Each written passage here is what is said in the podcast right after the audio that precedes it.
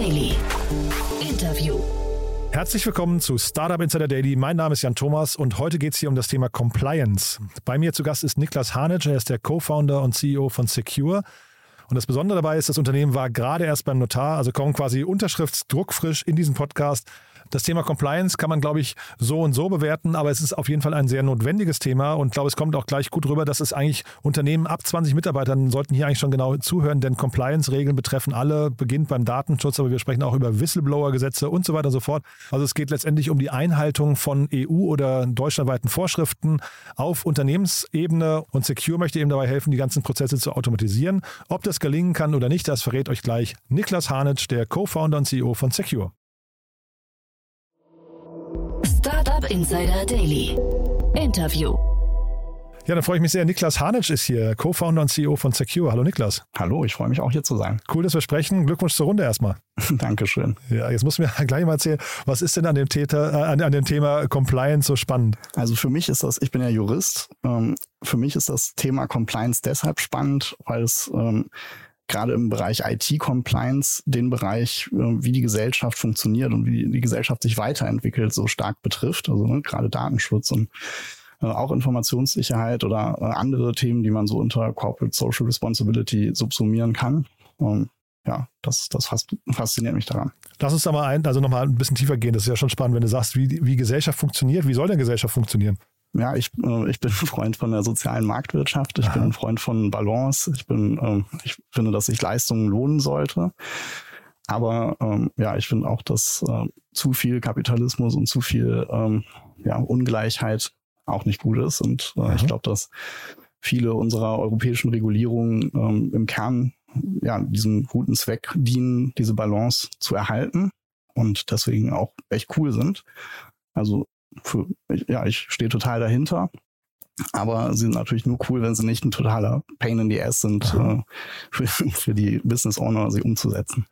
Und Jetzt sag mal ganz kurz, was kann Compliance jetzt, welche Rolle kann Compliance dabei sp spielen? Ähm, das klingt ja so ein bisschen, als hätte sie gestalterische äh, äh, Fähigkeiten auch oder eine gestalterische Komponente, ne? Naja, Compliance ist ja einfach die Einhaltung von Regeln, Vorschriften, Gesetzen. Mhm. Genau. Und ja, an diese, äh, also diese Regulierungen resultieren ja in der Regel in äh, irgendwelchen Gesetzen mhm. und an die müssen sich die Unternehmen halten. Mhm. Und das tun sie nicht, wenn, wenn es ätzend ist, sich daran zu halten. Oder, ähm, ja. Aber jetzt, du hast ja auch gerade, also Entschuldige, wenn wir jetzt noch so kurz ein bisschen auf allgemeineren Schauplätzen sind, ne? aber du hast gerade Kapitalismus ja. angesprochen. Der unterliegt ja eben keinen Regeln oder, oder, oftmals äh, versucht man zumindest so mit Hauen und Stechen die Regeln zu umgehen. Ähm, spielt da Compliance für dich auch eine Rolle? Ja, definitiv. Also das ganze äh, Datenschutzthema äh, spielt für mich da ein großes, äh, ein großes Thema. Ähm, weil dadurch, dass äh, große Tech-Firmen eben alle möglichen Daten äh, verarbeiten können und daraus auch Rückschlüsse auf unser Verhalten ziehen können oder auch unser äh, Verhalten nudgen können auf bestimmte Art und Weise, ähm, haben die natürlich einen riesen Vorteil durch die Menge der Daten, die sie überhaupt verarbeiten können. Mhm. Und jetzt seid ihr im Bereich der Automatisierung von Compliance-Prozessen, ähm, was sich ähm, zumindest fokussiert in diesem Bereich. Ne? Ähm, ist das ähm, ein, ein, Thema, was dann nur für größere Unternehmen äh, relevant wird oder fangt ihr da auch schon bei kleinen Unternehmen an? Nee, gar nicht. Wir fangen auch bei kleinen Unternehmen an. Also wir haben ja verschiedene äh, Bereiche, insbesondere Datenschutz, äh, Datenschutz, Informationssicherheit, Whistleblowing, AML und so weiter. Und äh, gerade Datenschutz ist für alle Firmen in Deutschland relevant, die mehr als 20 Mitarbeiter haben. Mhm. Sag, sag, mal, wie ihr da vorgeht, weil das ja schon, also lass uns mal konkret werden, ja. ähm, weil das betrifft ja dann möglicherweise fast alle unserer Hörerinnen und Hörer, ja? Genau. Mhm.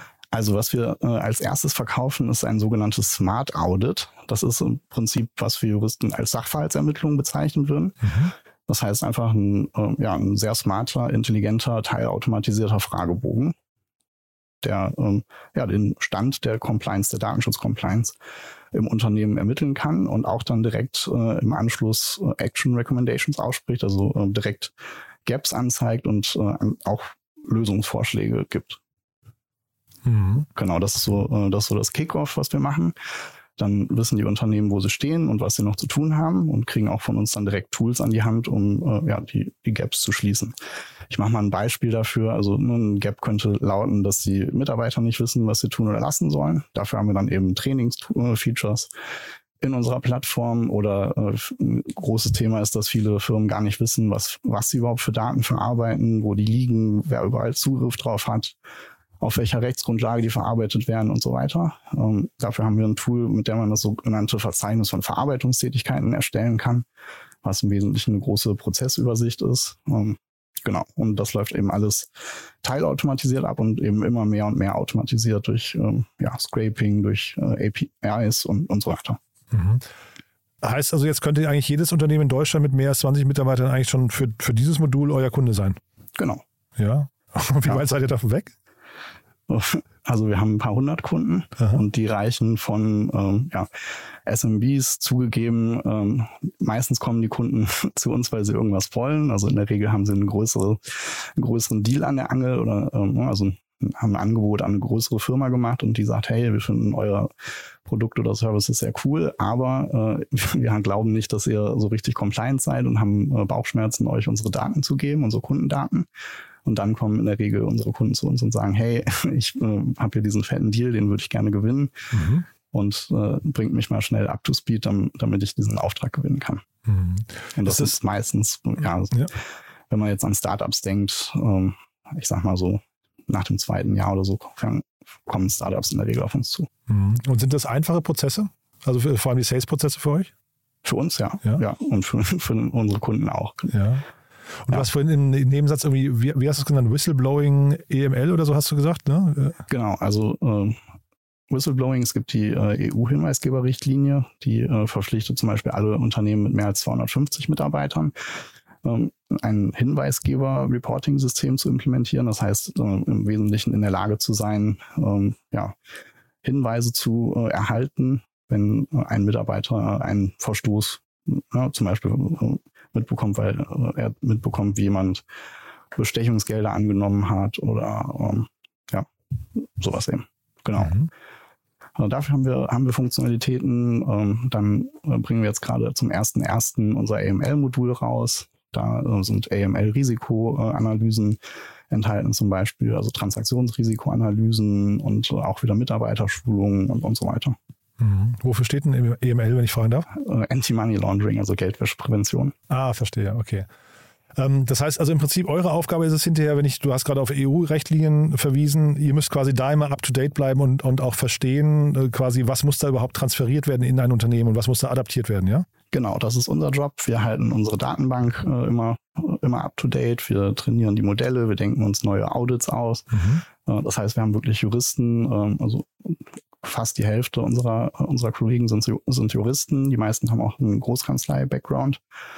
Und äh, die bringen, äh, ja, die bringen richtig das Recht in die Plattform. Das heißt, Mhm. die ähm, überlegen sich so entscheidungsbaummäßig, wenn ich jetzt einen Sachverhalt ermitteln möchte von einem unserer Kunden, was Mhm. müsste ich dem dann für Fragen stellen, um diesen Sachverhalt eben wirklich präzise ausermitteln zu können. Und unser Qualitätsstandard ist da sehr hoch. Ähm, Wie gesagt, durch unseren Großkanzlei-Background sagen wir, dass der Qualitätsstandard, den äh, Mandanten von Großkanzleien gewöhnt sind, dass das unser Mindeststandard ist, den wollen wir nicht unterschreiten.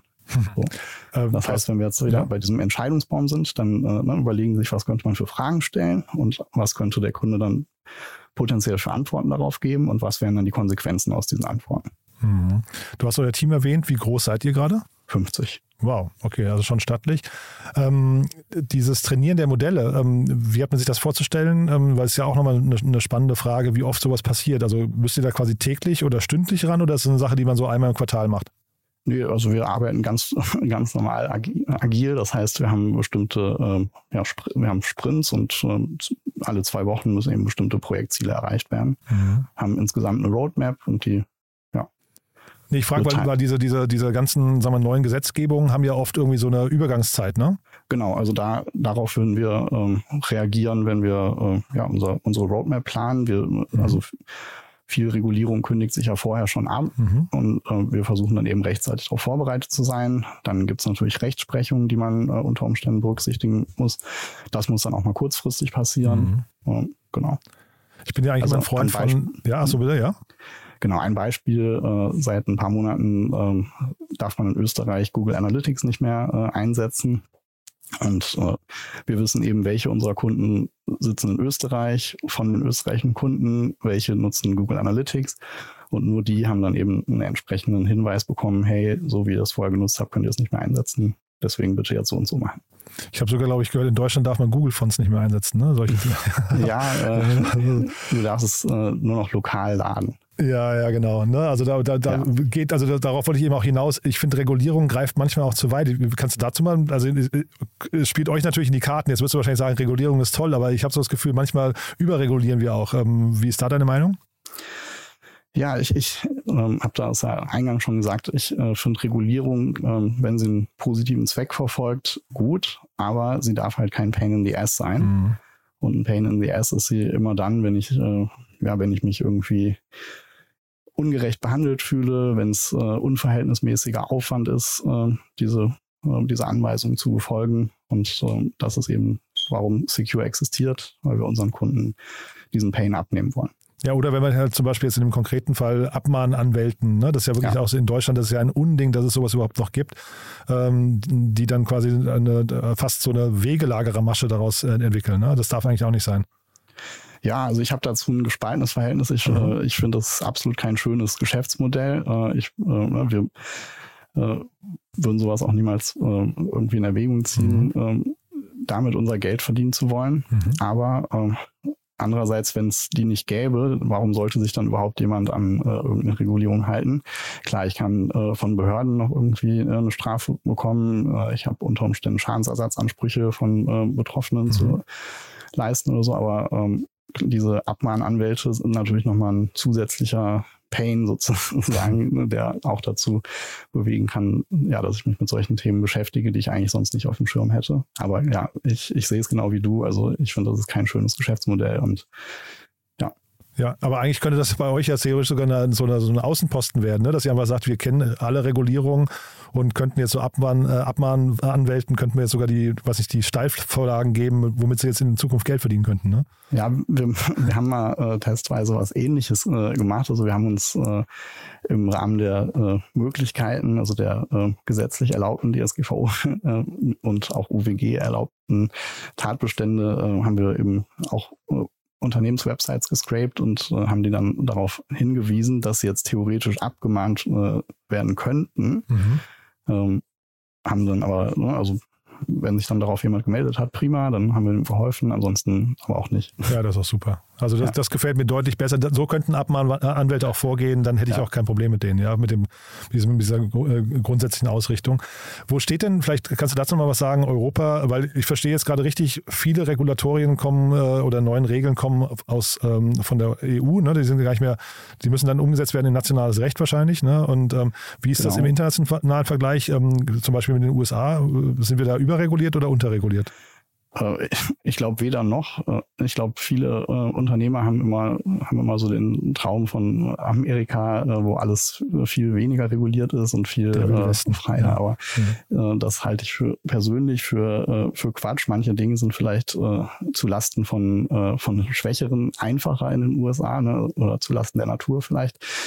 Aber ähm, ja, also die, die Stundensätze von Anwälten in, der, äh, in, den USA sind viel höher. Die äh, potenziellen rechtlichen Risiken sind meines Erachtens auch viel höher als in der äh, EU. Ähm, von daher, ja, glaube ich, dass wir, dass wir weder über noch unterreguliert sind. Hm. Jetzt reden wir ja vor dem Hintergrund der Finanzierungsrunde von euch. Ähm, tolle Runde, finde ich. Äh, vielleicht magst du es noch mal kurz durchführen, ja?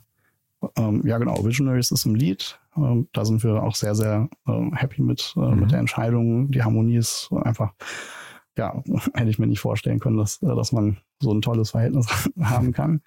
Äh, und dann haben wir eine ganze Reihe von Business Angel. Und ähm, wir haben zu, sozusagen zuerst angefangen, ähm, über CLAs bei Business Angels ähm, Geld einzuwerben. Und ja, am Anfang war es auch gar nicht so leicht, weil wir kommen ja aus einem wir waren ja noch am Anfang nicht da, wo wir heute sind. Ne? Also gerade was so Automatisierungslevel angeht, und viele hatten, äh, viele potenzielle Investoren hatten Schwierigkeiten, das äh, ja, uns zu glauben oder auch wirklich zu verstehen. Compliance ist ja auch ein sehr komplexes Thema. Mhm. Und wir waren wahrscheinlich am Anfang, das war unsere erste Runde, die wir graced haben, auch noch nicht so gut darin, das einfach zu, erkl einfach zu erklären. Ja, und irgendwann ist dann der Knoten Platz. Dann haben, äh, haben wir den ersten Angels das äh, zeigen können. Also ich äh, denke da gerade an SB21, das waren mhm. eine unserer äh, frühen Angels. Also Brücke 21, ne? Ja, genau. Ja, mhm. ja die haben es dann verstanden, dass, äh, dass, dass wir wirklich äh, was Automatisierung angeht, äh, ja, auch ein großes Stück weiter äh, vorne sind, als, äh, als marktüblich ist. Mhm. Und ähm, ja, dann ging es so Schritt für Schritt weiter, haben wir immer mehr Business Angels gewinnen können. Musste mal ein paar Namen erwähnen, weil die, also tatsächlich, die, da kamen bei mir ein paar Fragezeichen vom Fit her. Also da habe ich mich gefragt, wie die zum, zum Teil zu euch passen. Zum Beispiel? Na, Nico Rosberg habe ich gesehen und Mario Götze. Da habe ich jetzt gefragt, was haben die beiden mit Compliance zu tun? Äh, Finde ich, also nicht, dass sie, dass sie das kein spannendes Thema wäre, aber äh, die waren jetzt für mich jetzt, da, da habe ich keine Domain-Expertise gesehen, um es mal so zu sagen. Ja, die investieren ja beide viel in Startups, ja. viel in, ähm, auch viel in SaaS, auch viel in B2B mhm. und ja. Ja. Genau. Also eigentlich alle unsere Business Angels ähm, sind, ich sag mal, professionelle Angels, die äh, regelmäßig in SaaS B2B-Firmen investieren. Das wollte ich auf keinen Fall absprechen. Ja. ja. Da ein mhm. gutes Netzwerk haben, mhm. gutes äh, Hintergrundwissen, uns mhm. äh, Türen öffnen können. Ja. Mhm. Nee, also starke Runde auf jeden Fall. 5,5 Millionen Euro habe ich hier stehen, ne? Ja, korrekt. Das ja, ist unsere Seed-Runde und bis dahin sind wir gebootstrapped. Und ähm, wie weit kommt ihr jetzt mit dem Kapital? Und vielleicht auch, was steht als nächstes an? Ja, ähm, also wir werden unser Produktportfolio eben noch weiter auf, äh, ausbauen, also sowohl in die Breite noch äh, weitere Module hinzufügen, als auch in die Tiefe bestehende Module noch weiter ausbauen und äh, die Automatisierung in vielen Modulen, auch die Vernetzung von ähm, Modulen, um Synergieeffekte zu erzielen, noch äh, stärker forcieren.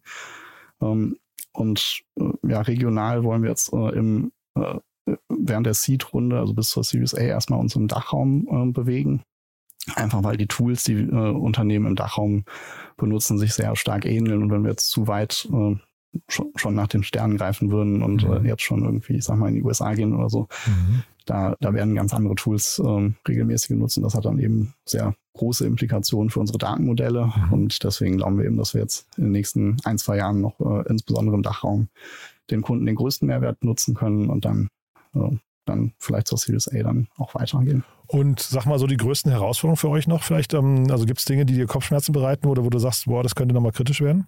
Ja gut, die ganze, die ganze Marktsituation aktuell äh, macht uns natürlich Kopfschmerzen. Ah, ist das so? Ich hätte gedacht, ihr seid eigentlich da krisenresistent und, und äh, das, das spielt euch vielleicht nicht in die Karten, aber es ist zumindest für euch erstmal neutral, oder?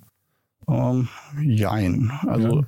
ich, ich glaube, hm. äh, allgemein investieren gerade Business Owner eher vom Verhalten. Ähm, sei es, also ich meine Automatisierungslösungen, da haben wir vielleicht noch äh, einen Vorteil gegenüber großen Beratungsprojekten, mhm. die äh, tierisch teuer sind und äh, viele Manntage haben. Ne? Also da glaube ich tatsächlich könnte es sogar ein Vorteil für uns genau, sein. Genau, man guckt eher nach Kosteneinsparungspotenzial, ne? Genau, ja. ja. Und das, das, mer das merken wir natürlich schon. Mhm. Also wir ja. wachsen zwar trotzdem sehr schnell, aber ähm, ich glaube, nicht schnell genug, in einem anderen Markt noch ja. viel schneller wachsen. Ja. Also ne, in einem entspannteren Markt, ohne mhm. Krieg, ohne Corona und Co. Mhm.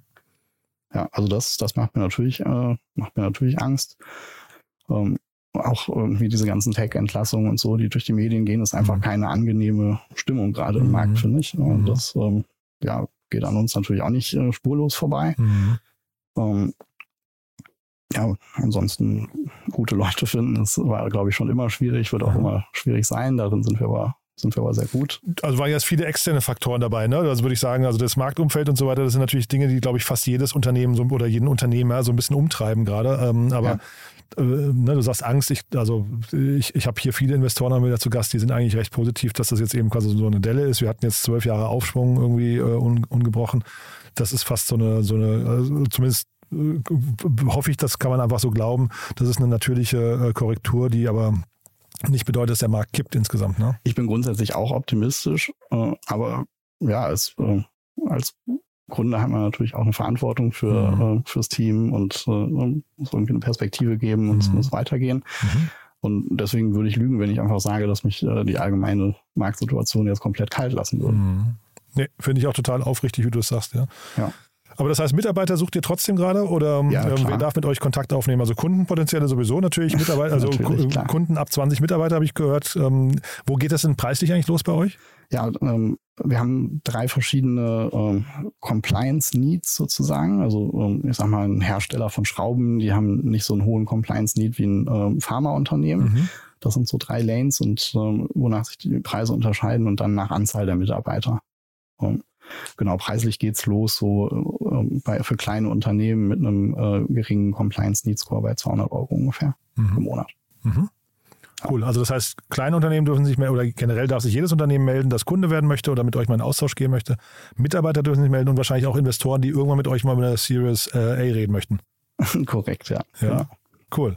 Genau. Also wir haben auch äh, einige größere Kunden. Äh, das, also eines unserer USPs ist, wir haben kein, äh, kein Tool für reine Expertenanwender gebaut. Mhm. Also viele, äh, viele, es, gibt ja schon ein, einige auch echt gute äh, Tools im Compliance, äh, im Compliance Automation Bereich. Aber äh, in meiner Wahrnehmung sind viele davon, ja, richten sich sehr an, an Juristen oder ähm, ITler oder ne, Compliance Manager, äh, die diese Tools dann bedienen. Und Mhm. unser, ähm, unser Ziel war immer, ein Tool zu bauen, was auch, ich sag mal, du bist ein kleines Startup, du hast keinen kein Legal, äh, ja, kein Legal Member im Team, äh, du kennst dich null damit aus, aber du hast eben dieses Problem, dieses Compliance-Problem, äh, das ist potenziell sehr teuer. Gehst zum Anwalt äh, und sagst, wie compliant bin ich, dann äh, kommt er vorbei, spricht mit allen deinen äh, Mitarbeitern, versucht den Sachverhalt zu ermitteln, ähm, geht dann in sein Kämmerlein, macht sich schlaue Gedanken und kommt dann mit einem riesen Report auf, auf dich zu und der kostet dich dann ein paar tausend Euro, die du vielleicht gar nicht hast. Äh, das wollten wir eben, diesen Pain wollten wir abnehmen mit einer wirklich sehr günstigen und sofort verfügbaren Lösung. Mhm.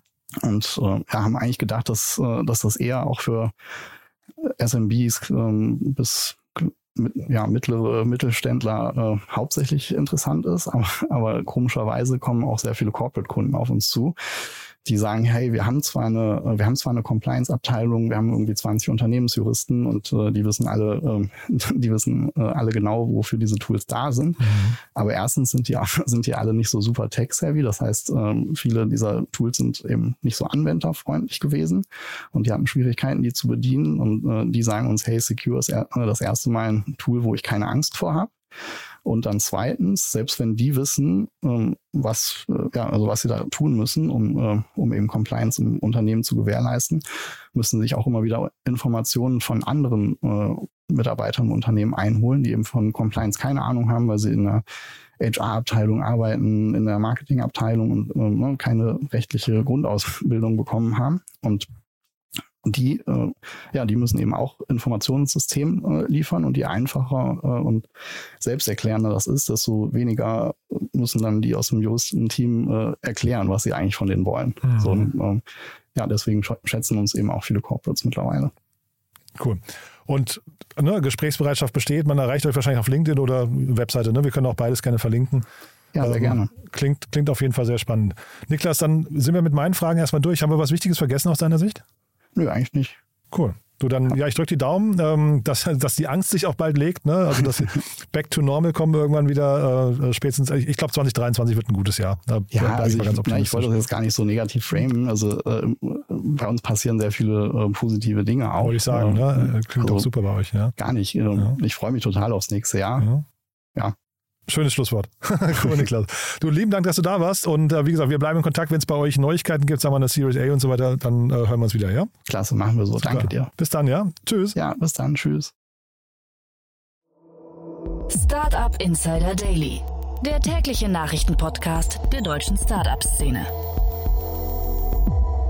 So, das war Niklas Harnitsch, Co-Founder und CEO von Secure. Cooles Thema, finde ich, ein cooles Gespräch und wahrscheinlich für viele von euch relevant. Äh, Vielleicht überlegt ihr mal, ob ihr innerhalb eures Unternehmens äh, das weiterempfehlen könnt an die entsprechenden Personen und natürlich auch in dem Kontext auch diesen Podcast weiterempfehlen könnt. Vielleicht kennt ihr jemanden, der uns noch nicht kennt.